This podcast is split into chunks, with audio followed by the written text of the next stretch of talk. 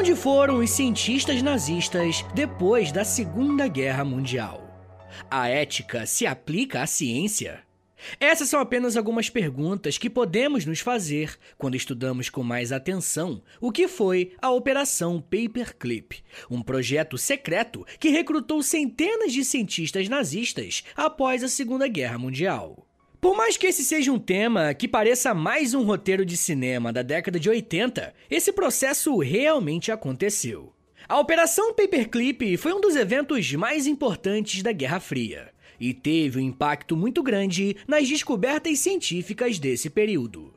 Como vocês devem saber, esse é um período que chama a atenção de muitas pessoas por conta do conflito entre o sistema capitalista e o socialista. E por esse motivo, é muito comum que polarizações e preferências políticas atrapalhem um pouco o estudo desses assuntos. E por isso que eu vou te lembrar que eu uso sempre autores e fontes confiáveis para embasar esse conteúdo. As fontes que eu usei estão na descrição desse episódio. E eu sei que tudo vai parecer uma grande teoria da conspiração, mas eu prometo que o papo é sério. A Guerra Fria talvez seja o período que foi mais retratado pela cultura pop, principalmente no cinema. Esse interesse existiu porque, em alguns anos da Guerra Fria, um enorme sentimento de pânico se instalou em alguns países, principalmente nos Estados Unidos da América.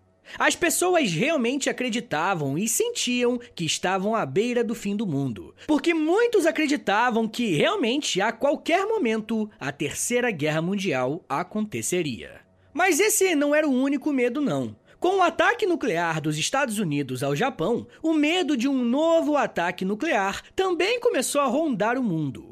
O pânico e a histeria foram tão grandes que muitas pessoas gastaram uma grana construindo abrigos nucleares e estocando comida para uma eventual guerra. Apesar dos Estados Unidos e a União Soviética serem inimigos declarados, eles não chegaram a se enfrentar diretamente numa guerra um contra o outro. Mas isso não significa que outros lugares, sob a influência desses dois países, não tiveram guerras. E podemos citar vários conflitos que tiveram o dedo desses dois países, e muitos deles têm aqui no podcast um episódio. Tem o exemplo da Guerra do Vietnã, a Guerra do Afeganistão, a Guerra da Coreia, a Revolução Cubana e, claro, né, as ditaduras latino-americanas. O caso das ditaduras aqui na América são muito importantes, porque apresentam uma distinção para os eventos que eu citei neste grupo. Aqui estamos falando de um arranjo muito mais político do que militar. Os embaixadores e presidentes dos Estados Unidos, por exemplo, tiveram uma interferência direta em assuntos aqui na América. Mas se formos rastrear qual a origem do conflito mais aberto entre Estados Unidos e União Soviética, podemos voltar para a Segunda Guerra Mundial. Antes mesmo da queda da Alemanha nazista, Estados Unidos e União Soviética já estavam disputando o topo do mundo. A partir de 1944, estava cada vez mais evidente a derrota da Alemanha nazista. E com isso, os países envolvidos na guerra começaram a organizar os próximos passos. O que todos concordavam é que o Estado nazista cairia, mas o povo alemão continuaria de pé. E pode parecer uma afirmação meio óbvia, né? Mas existia todo um aparato civil que dava sustentação ao partido nazista. A Alemanha precisava ser reconstruída, mas sob qual modelo? Seria com o modelo socialista soviético ou do capitalismo estadunidense? Mas não apenas a Alemanha estava nessa disputa. Capitalismo e socialismo disputavam pela hegemonia em todo o mundo. O que eles desejavam era impor o seu estilo de vida se baseando em uma política específica, e aqueles que se colocassem contrários a esse modelo teriam muitos problemas. Em agosto de 1945, apenas o Japão ainda não tinha se rendido oficialmente, mas era óbvio que sem a Itália e a Alemanha, o país não teria condições de seguir na guerra. Esse cenário mudou no dia 6 de agosto de 1945, quando os Estados Unidos explodiram a primeira bomba nuclear da história, na cidade de Hiroshima. Três dias depois, no dia 9 de agosto, outra bomba nuclear foi explodida. Dessa vez, 50% mais poderosa que a anterior, e sob a cidade de Nagasaki. No dia 14 de agosto de 1945, o Japão oficialmente se rendeu e a Segunda Guerra Mundial chegou ao fim. A bomba atômica foi a grande tecnologia de guerra do século XX e começou a ser pensada primeiro pelos nazistas. Os cientistas alemães estavam trabalhando na construção de uma bomba nuclear. E um dos cientistas que fazia parte desse empreendimento era o famoso Werner Heisenberg. E sim, foi daí que o protagonista de Breaking Bad se inspirou para tirar o nome dele. Existem muitas discussões sobre os motivos da Alemanha nazista não ter conseguido desenvolver a sua bomba nuclear.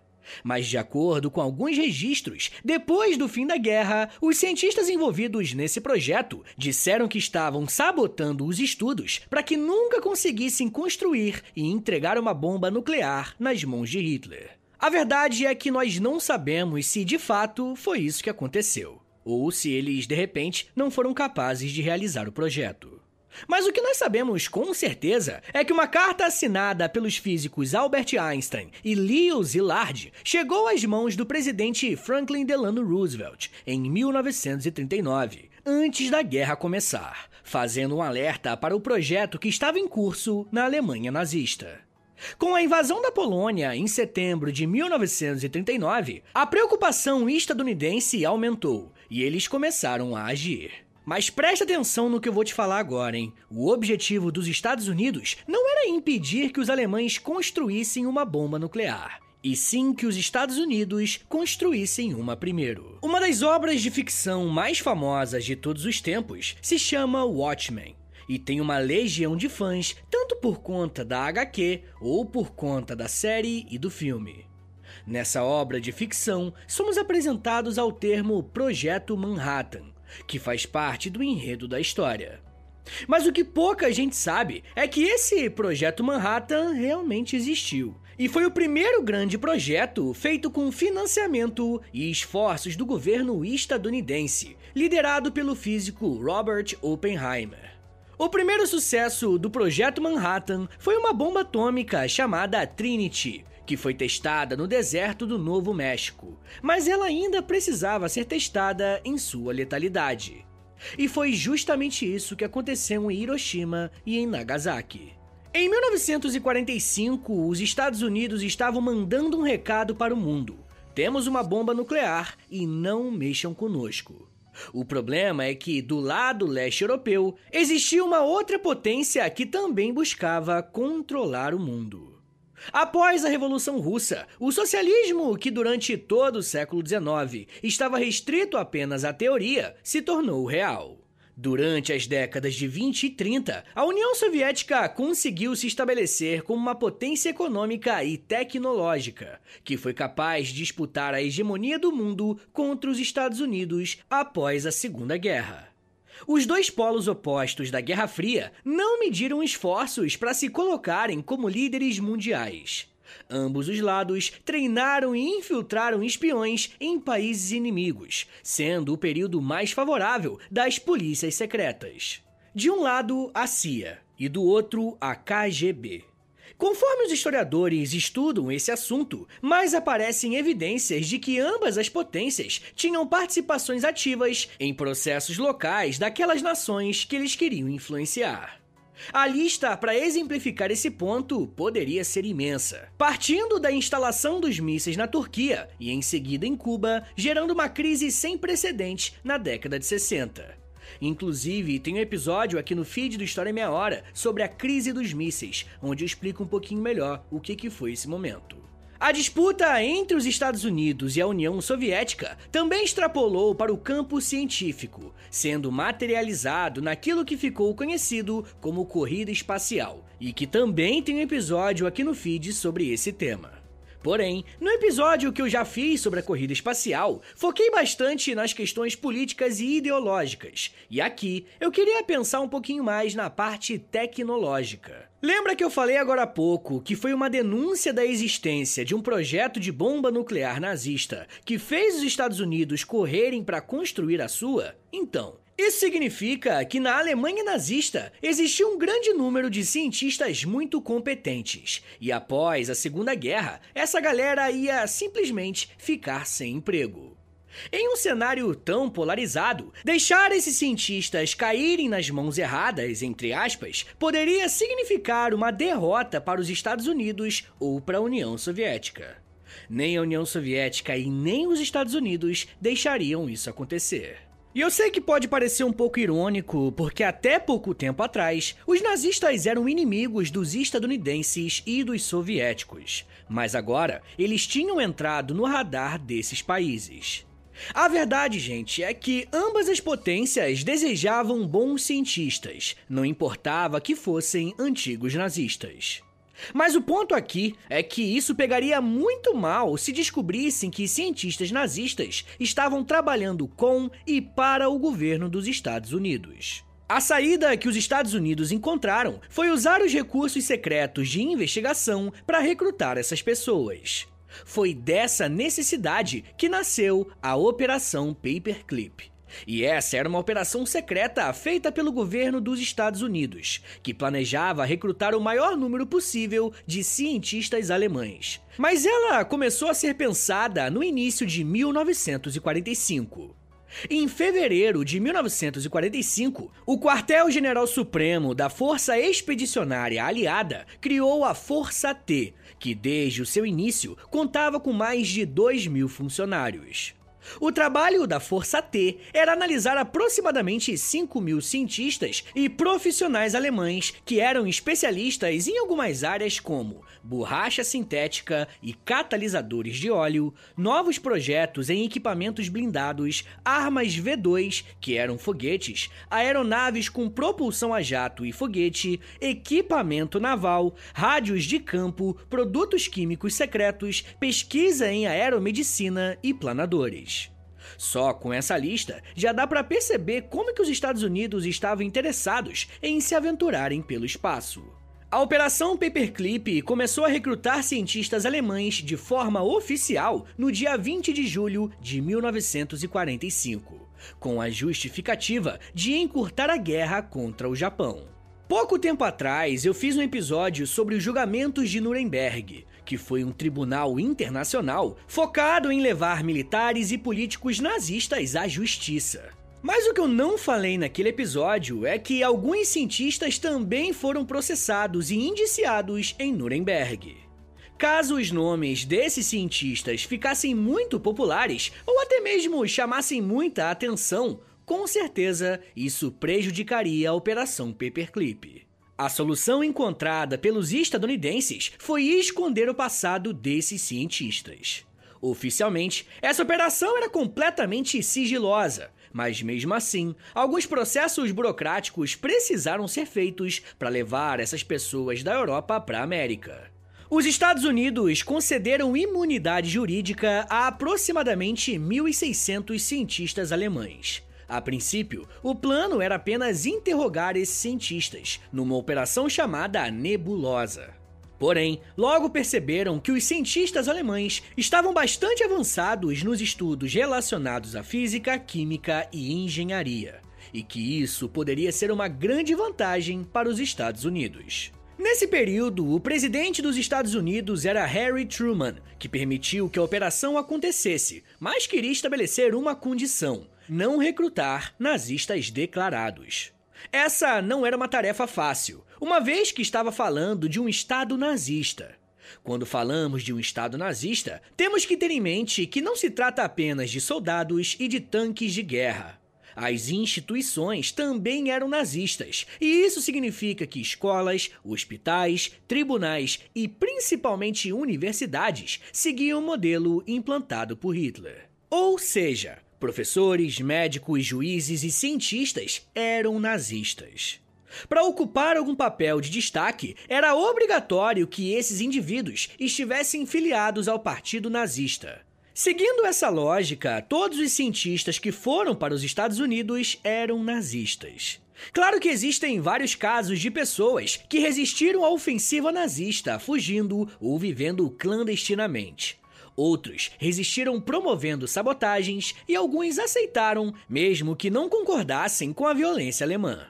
O fato é que é difícil saber quem era nazista e quem não era simpatizante.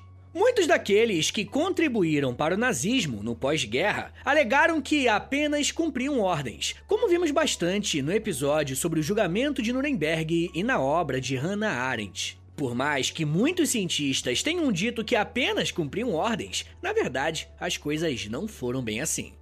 Existem casos de pesquisadores que foram condenados pelo Tribunal de Nuremberg por experiências em seres humanos, mas mesmo assim foram levados para trabalhar nos Estados Unidos desfrutando da liberdade. Mesmo que o presidente Truman não quisesse receber nazistas declarados e alguns até condenados, o país recebeu essa galera de braços abertos uma vez que o combate contra os soviéticos naquele momento era a coisa mais importante e mais urgente.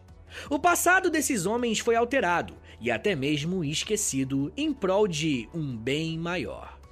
Um dos principais nomes da Operação Paperclip foi Werner von Braun, que ajudou a projetar os foguetes balísticos para os Estados Unidos. E eu ainda quero falar mais sobre esse cientista especificamente e outros casos de desenvolvimento tecnológico dos Estados Unidos com a ajuda de nazistas. Mas me dá um minutinho aí, tá, gente, que daqui a pouco a gente volta e eu falo um pouco mais sobre a corrida espacial, ética, identidade, justiça e Guerra Fria. Segura aí, que é um minutinho só.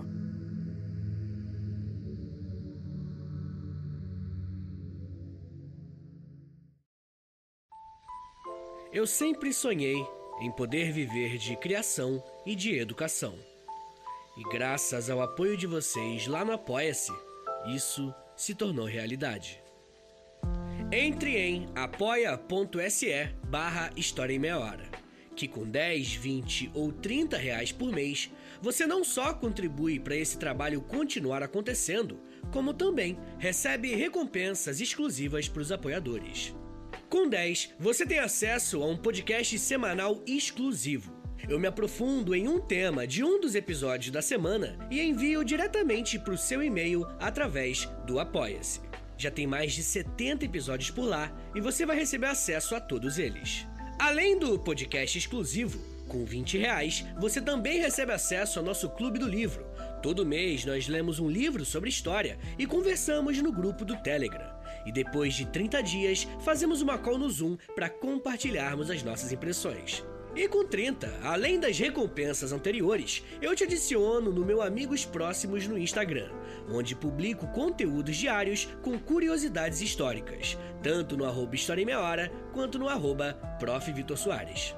E se você tiver alguma dúvida sobre o apoio, é só entrar em contato comigo pelo e-mail historiaemmeiahora.gmail.com apoia.se barra História em Meia Hora. É apoia.se barra História em Meia Hora. Valeu, gente!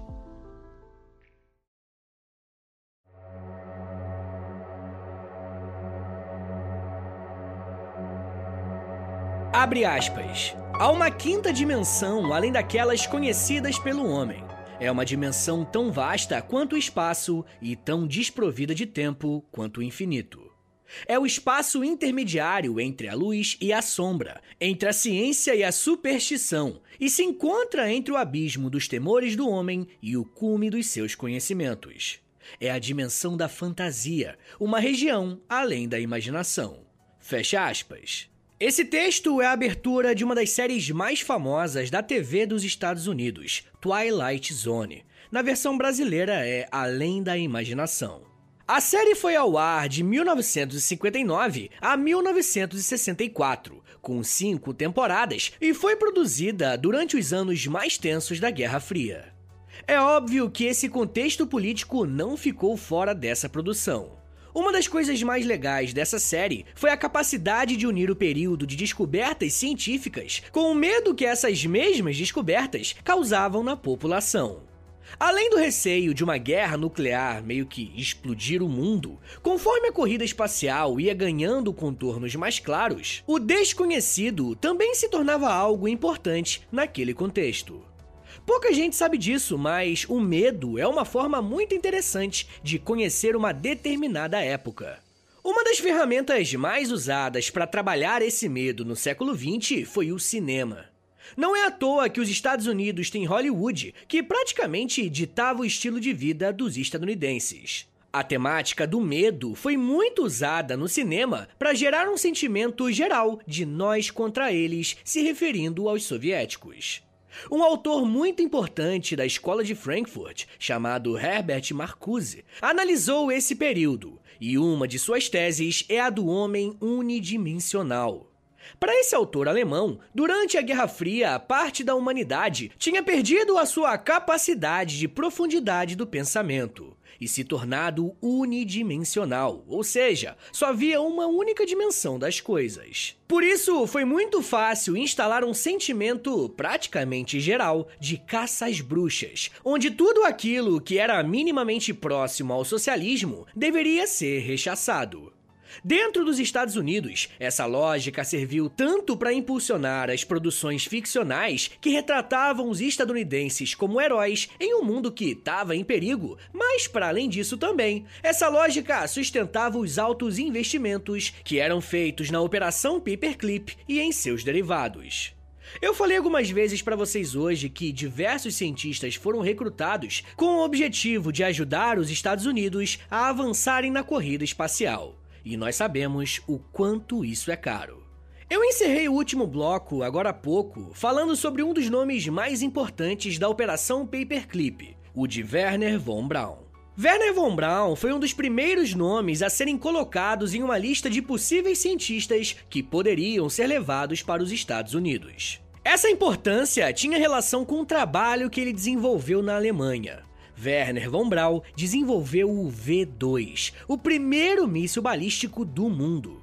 E se você não tem noção do que, que eu tô falando, imagina o seguinte: a partir da criação de Werner, um exército poderia bombardear o seu inimigo a partir da sua base, sem necessitar dos aviões para lançar esses mísseis. Nem preciso dizer como que essa é uma arma extremamente poderosa em um contexto de guerra. O míssil projetado por Werner foi usado pelo menos 3 mil vezes pelos nazistas para atacar os seus inimigos. Mas o histórico de destruição de Werner não parou por aí.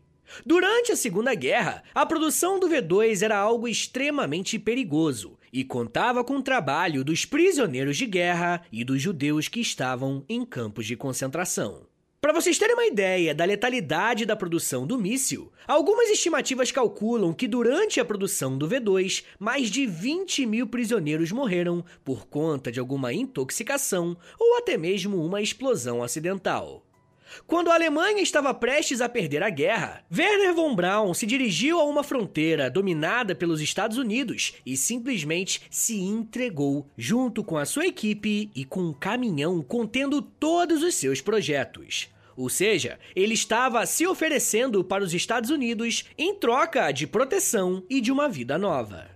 Ele não só foi aceito nos Estados Unidos, como se tornou o diretor da divisão de desenvolvimento da Agência de Mísseis Balísticos. Além de ter ajudado a desenvolver o foguete Júpiter C, usado para o lançamento do primeiro satélite norte-americano. Werner é um dos casos mais emblemáticos da Operação Paperclip, porque ele foi uma peça central na corrida espacial e, em seguida, se tornou um dos nomes mais importantes da NASA. Sim, gente, eu tô falando de um nazista que usou prisioneiros de guerra e judeus em campos de concentração para criar experimentos e desenvolver suas armas, trabalhando para os Estados Unidos. E o discurso que justificava isso, você já sabe, né? Valia de tudo para vencer os soviéticos.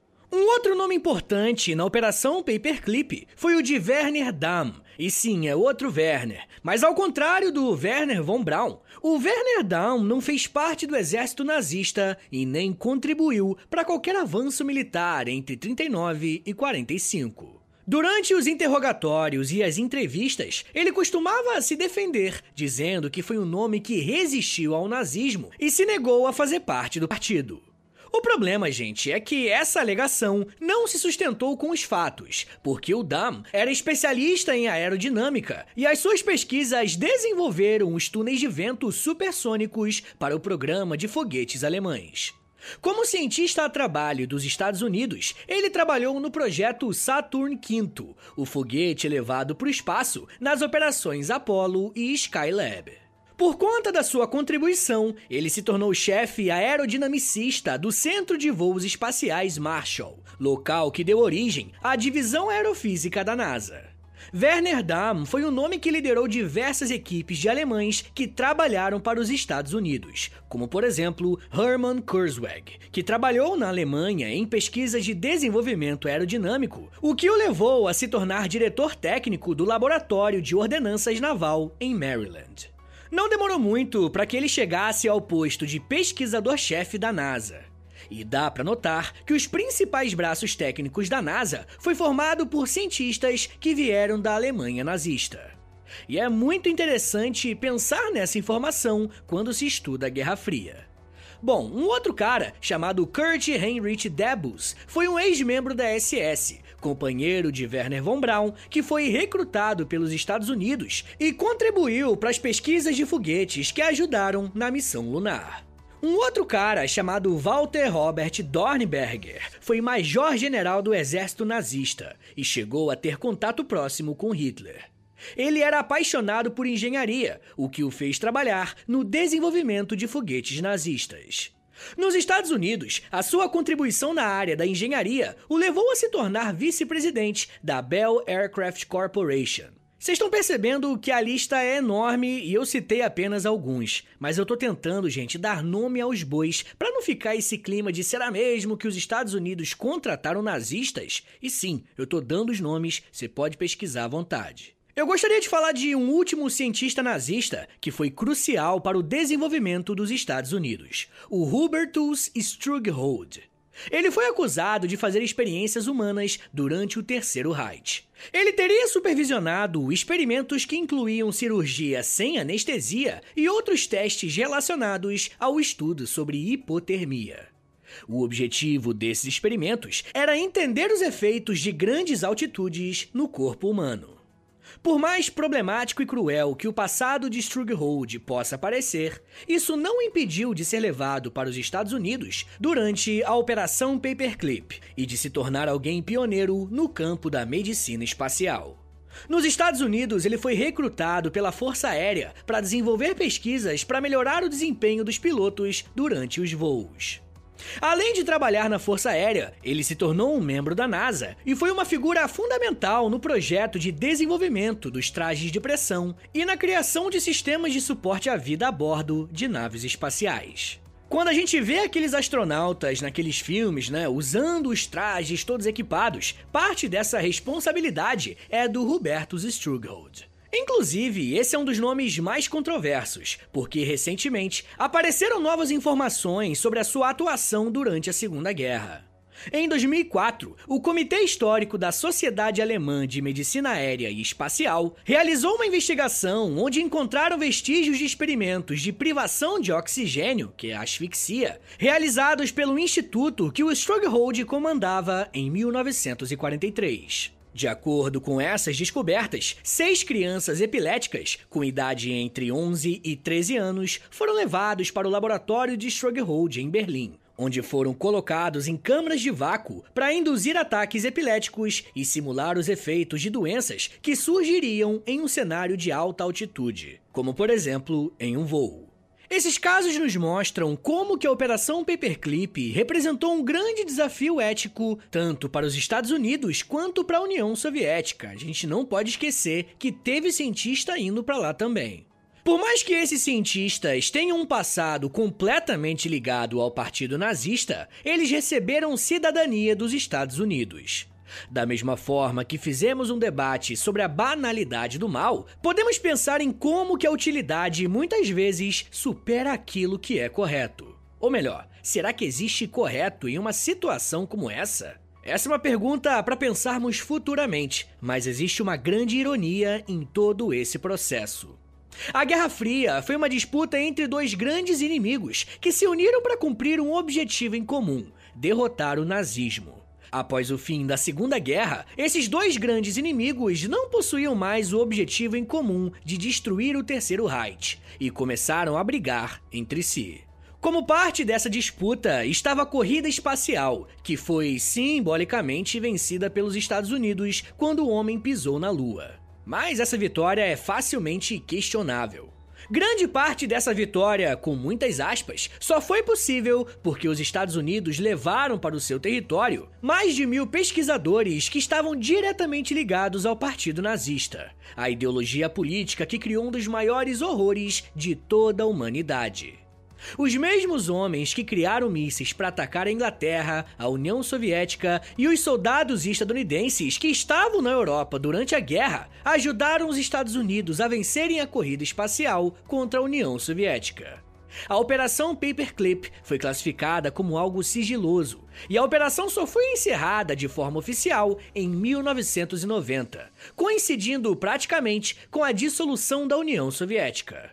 Mas não é porque os soviéticos sofreram esse baque nos anos 90 que após a Segunda Guerra eles também não fizeram o recrutamento dos cientistas alemães. Na verdade, a União Soviética chegou até levar mais cientistas do que os Estados Unidos, na chamada Operação Ozoaviakin, impulsionando diretamente a sua indústria. Mas isso já é um papo para uma outra meia hora.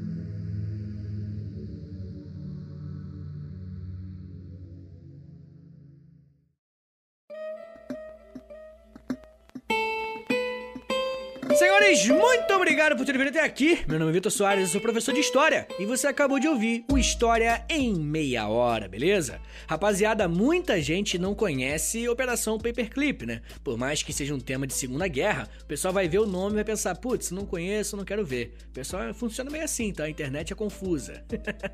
então, pô, quebra esse galho, compartilha esse episódio com a rapaziada, posta nos stories do Instagram e aí você me marca no arroba História em Meia Hora, ou você pode também postar no Twitter e aí você me marca no arroba H30podcast.